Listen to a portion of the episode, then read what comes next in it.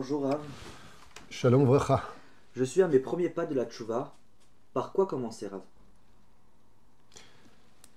Écoute, quand on était dans le ventre de notre maman, on a juré deux fois de suite de rester fidèle à toutes les mitzvot de la Torah.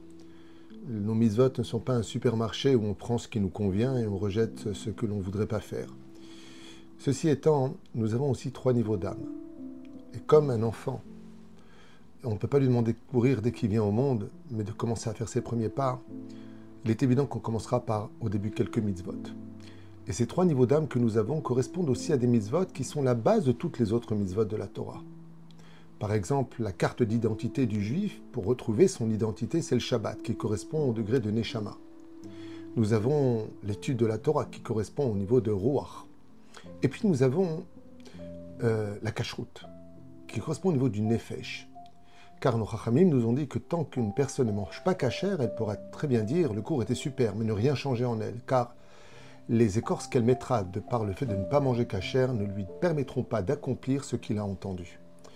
Donc on a envie de dire au moins ces trois mitzvot, soit Shomer Shabbat, mange cachère et étudie la Torah. Mais tu m'as dit une seule mitzvah. Laquelle? Alors la réponse est simple. Étudie la Torah. Même si tu ne fais encore rien, va juste étudier la Torah.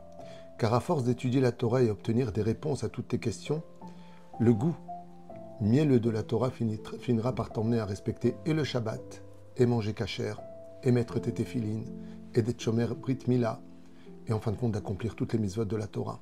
Car tout comme une voiture ne roule pas sans essence, une âme juive ne peut pas réellement rouler comme il le faudrait sans étude de la Torah. Et n'oublions pas un détail. C'est que même si les mitzvot sont en fin de compte la nourriture principale de notre peuple, sans épices, elles n'ont pas de goût.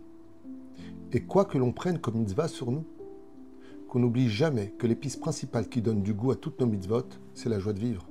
Donc, quoi que tu prennes dans ta vie, prends-y surtout avec toi la joie de vivre, la joie de l'accomplir.